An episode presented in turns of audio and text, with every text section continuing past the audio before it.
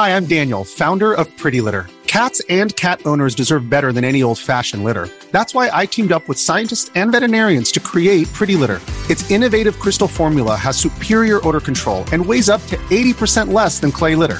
Pretty Litter even monitors health by changing colors to help detect early signs of potential illness. It's the world's smartest kitty litter. Go to prettylitter.com and use code SPOTIFY for 20% off your first order and a free cat toy. Terms and conditions apply. See site for details.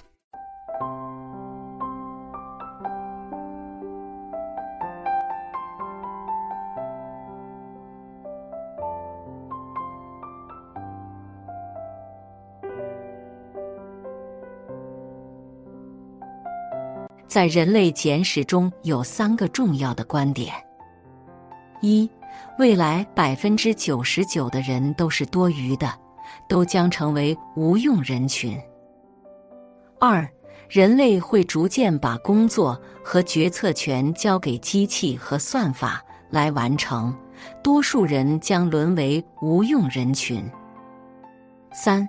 只有超级富豪才能真正享受到新的技术成果，用智能的设计完成进化，编辑自己的基因，最终与机器融为一体，进阶为智神，统治人类。为什么会出现这种结果呢？首先，由于科技的进步，未来的社会根本不需要那么多人去劳动。也足以养活全社会的人，于是社会不再需要发动全员劳动。其次，算法推荐已经充斥所有的互联网平台，在算法推荐面前，人类越来越不需要思考了，对推荐过来东西不加思考的全盘接受，人类越来越不需要独立思考能力了。综合以上两点。再根据生物进化的用进废退原则，人在某一方面越懒，这方面的能力就会退化，所以人的劳动能力和思考能力都在退化。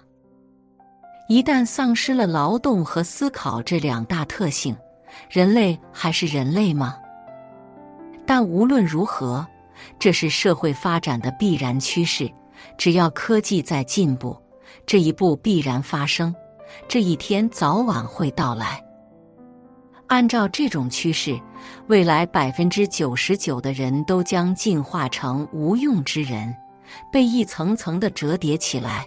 只有百分之一的人将进化的越来越聪明，引领社会的进步。如何判断你是百分之九十九的人，还是那百分之一的人？首先来看一下这两种人的根本区别。这百分之九十九的人是被算法型的人，他们每天刷刷短视频，看看直播，玩玩游戏，充当社会的吃瓜群众，各种浅层次欲望会被满足。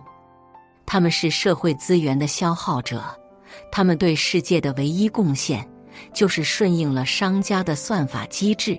符合商家设计的各种逻辑，融入到平台的算法里，成了大数据的一份子。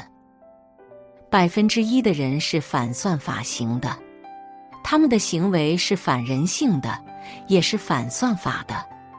他们善于克制自己的欲望，不贪图浅层次的刺激，不断的自律和精进，延迟满足，是长期主义者。并且不断产出信用资产，包括产品、作品等等。这种人将引领社会的进步。你是被算法型的，还是反算法型，决定了你是那一类人。当然，虽然百分之九十九的人已经没什么用处，但是由于社会科技水平的提升，社会已经有足够的资源养活他们。哪怕这些人不能创造任何价值，但出于人道主义，依然可以把他们养活、圈养起来。这就是为什么短视频直播、娱乐游戏产业那么发达的原因。只有这样，才能把这部分人的精力消耗掉。这是人类社会发展的必然，人类文明的开始就是从圈养猪牛羊鸡鸭鹅等等开始的，只不过那是农业文明。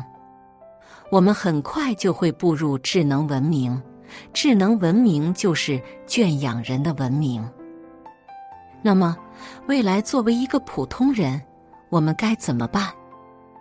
其实，我一直在思考一个问题：究竟是什么东西，让一些学生时期成绩优秀的人，后来成了特别平凡的人，而又让那时候看起来平凡无奇的一些人，做出了特别出色的成绩？今天，我终于想通了。人的发展有一个规律：短线拼机遇，中线拼能力，长线拼心态。未来的时代，靠谱比聪明重要，热爱比努力重要，匠心比拼搏重要。其实，人的财富就像投资品价值一样，是存在均值回归的。那个均值，就是你的冲动。是你的热爱，是你的理想。未来是自由度越来越高的时代，也是一个个体崛起的时代。当束缚我们的框架越来越少时，我们每个人都会越来越接近我们最想成为的模样。决定我们每个人归宿的，一定是我们的能力和欲望综合而成的那个自己。时代真的不一样了，每个人都将成为最接近自己的人。因此，未来每个人最重要的事情，是如何找到自己、认识自己，并成为最好的自己。看一个人是不是开悟，就看他是不是开始从外求变成内求。王阳明说：“向外物寻求真理，大错特错。”打破外物，才见真空。纵观王阳明悟道的过程，就是一个破除外物、寻求本心的过程。我是谁？我的性格如何？我有什么优缺点？我适合做什么？在之前的粗放型发展时代里，社会压力逼迫我们复制所谓的成功道路来获取社会资源，让我们成了千篇一律的人。人和人就像用同一个模型造出来的一样，完全忽视了人的内心深处的热情，而这恰恰才是一个人最大的潜能和动能。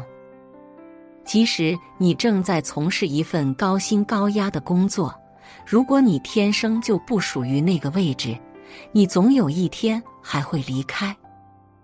即使你学的是理工，如果你最热爱的是写作，早晚有一天，你会通过各种办法，用写作发挥你的个人价值。我本身就是这样的例子。一个作品从零到九十九分那部分，可以靠时间和精力完成。但是从九十九分到九十九点九分，乃至到九十九点九九分的那部分，只能靠一个人的热爱和心态才能完成。未来越能发挥出自己兴趣和热情的人，越不需要依附某个公司，他们可以利用互联网获得巨大的影响力和资源，而迅速崛起，成为超级个体。如今很多人整日忙忙碌碌，却分文不值。为什么不值钱呢？这就好比淘宝等网购兴起之后，绝大部分产品的价格都被拉低了。为什么呢？因为产品的同质化太严重了，大部分产品都是千篇一律的，凭什么你能卖得贵？同理，绝大多数人之所以命比纸薄，是因为人与人的同质化太严重了。他们从进入学校到离开学校的这二十几年里，没有一个老师能启发他们如何认识自己。我的性格如何？我有什么优缺点？我适合做什么？也很少有家长去有意识的启发孩子认识自己。这些长者们完全忽视了我们的内在动能和潜能，导致我们长大之后成为千篇一律的皮囊。我们含辛茹苦的读了二十几年的书，本以为自己满腹经纶，时刻准备大干一场。到了社会之后，才发现自己只不过是资质平平、平庸无奇的泛泛之辈。其实哪有什么阶层固化，只是人与人之间严重趋同、严重同质化而已。我们的天赋、个性早就被磨平了，产品同质化最多导致产能过剩，而人的同质化导致整个社会都乱了章法，没有兴趣，没有特长，无论做什么都是一拥而上，趋之若鹜。哪有什么社会固化，只是人与人之间严重趋同而已。怎么才能把社会从千人一面变回千人千面，让每个人找回自己真正的位置，才是当今最根本的问题。在钢筋泥土的时代，衡量一个人的价值，是看他被打磨的成本是多少，不需要你有多少想法。只需要你很容易被管理和使用，人只不过是大机器上的一个零部件。而且在经济上行时期，大家不需要关注自我特性，只要有胆子往前冲就行了。而如今经济已经趋于平缓，并且到了精耕细作的时代了，这时只靠胆子和勇气已经不行了。大家必须深度挖掘自我，需要寻找内心深处的热情。未来衡量一个人的价值，是看他的个性和特长究竟有多出众。太需要你有自己的想法了，你要能超越框架的束缚，善于各种创新。所以，我们完全不需要再去羡慕那些高薪的白领们。当工厂里的蓝领已被机器大规模取代时，想想那些在写字楼里整天重复着做 PPT 的白领们，他们在人工智能时代还能安稳多久？这些人的生命被那些应该做的有用的事情填充的满满的，而将那些喜欢做但看上去没什么用的事完全挤压了出去，不留一丝缝隙。他们斤斤计较，每一个行为都讲究回报；他们睚眦必报，每一个付出都讲究性价比。他们总是抱怨说没时间去做喜欢做的事，因为他们眼里只有利害，没有情感。由于他们之间已经失去信任，所以他们越来越敏感多疑，被欲望压抑的愁眉苦脸。整日焦虑不堪，就是这样一群人，其实早已濒临破产边缘，却还不自知。他们要么靠所在的苟延残喘的机构活着，要么总以为自己换一个公司就可以度过危机，却不知一场专门针对他们危机正在来袭。不要看现在，歌照样唱，马照样跑，舞照样跳。如果看不透这场大变局，等轮到淘汰你的时候，你甚至连叫一声的机会都没有。这已经不是那个只需要死读书、只要听从指挥就可以过好日子的年代了。这个时代鼓励我们自主独立思考，鼓励我们有自己的想法，鼓励我们自己和别人不一样。而且，越来越多的爱好正在变得有用。写作、画画有自媒体，唱歌有直播，跳舞有抖音，表演有短视频。这就是这个时代的美好之处。它鼓励每个人找到自己的特点和长处。从现在开始，一定要倾听内心的声音，一定要走出平庸的轮回。未来暴利行业会越来越少，一夜暴富、一本万利的时代一去不返了。一夜成名的事情，即便发生，也往往是昙花一现。未来更多的是各种细节的完善，需要的是耐心、匠心和热心。每个人必须摆正自己的心态，找准自己的位置，开启辛勤耕耘的模式，扎扎实实的去创造，才能在这个社会里生存。这是一个最好的时代。每个人都能各尽其才，各司其职。你的才华和创造力再也不被琐碎的生活摧残。不管你是想劈柴喂马、面朝大海，还是想周游列国、世外桃源；不管你是想以悠悠岁月立一技之长，还是想宠辱不惊、看尽人间花开花落。都可凭兴趣和才华过上你所向往的生活。这也是一个最坏的时代，传统组织会在转型过程中遭受撕裂一般的剧痛，一部分人会因为适应不了这种变化而愤愤不平，他们会因为被淘汰而失望。的确，这个时代很美好，也很残酷。你若不能创造价值，就没有存在价值。不管你信不信，这个世界只会变得越来越公平。固步自封、落后守旧者一定会被淘汰，创造者与创新者将会获得更大的自由。未来越稀缺、越有特长的人或企业越有价值。无可取代即等同于无限价值。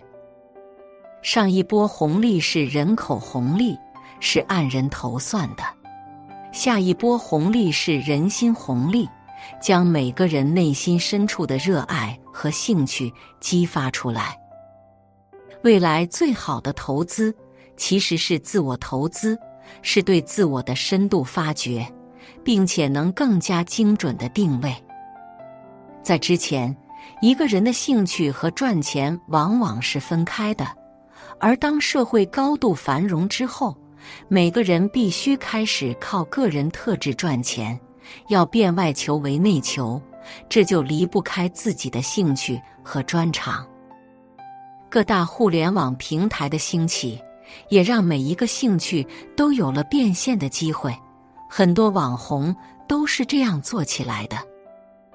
那么，如何通过自己擅长的事赚到钱？最好的方式就是把自己最擅长的事，用别人最需要的方式去做。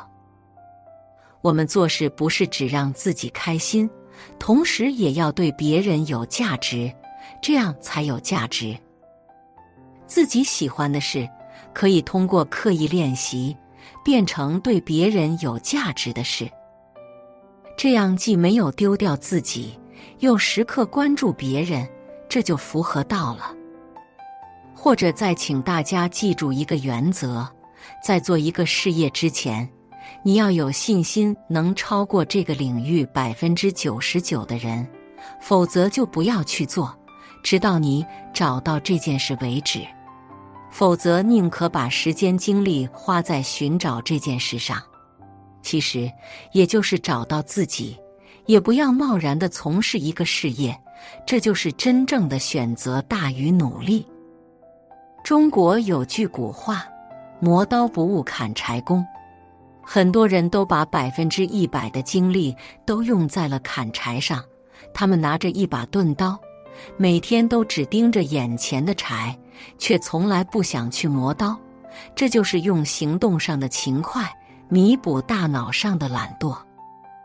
绝大部分人每天疲于奔命，满地寻找金子和面包，他们两眼放光，却始终看不到那把能够打开自己思维牢笼的钥匙。这就是人最大的可悲。在农业社会的时候，行动上的勤快确实可以勤能捕捉；经济发展初期，行动上的大胆。也远胜过一切，但当社会越来越成熟，大脑的勤快压倒一切，大脑的成熟则决定一切。总之，这一次社会进步就是人们找回自己并各归其位的过程。这是经济的出路，也是企业的出路，更是我们每个人的出路。未来会有越来越多的爱好变得实用，很多小众兴趣、小众价值观、小众梦想都能被成全。这叫百花齐放，百家争鸣。这才是社会大繁荣的基础。无破则不立，有大破才有大立。中国正在迎来最好的时代，我们最需要思考的问题是：如何在这个好时代里做一个最好的自己？写作是一种修行，渡人渡己。如果是有缘人，无需打赏、点赞、分享即可。种下智慧种子，助人助己，福德无量。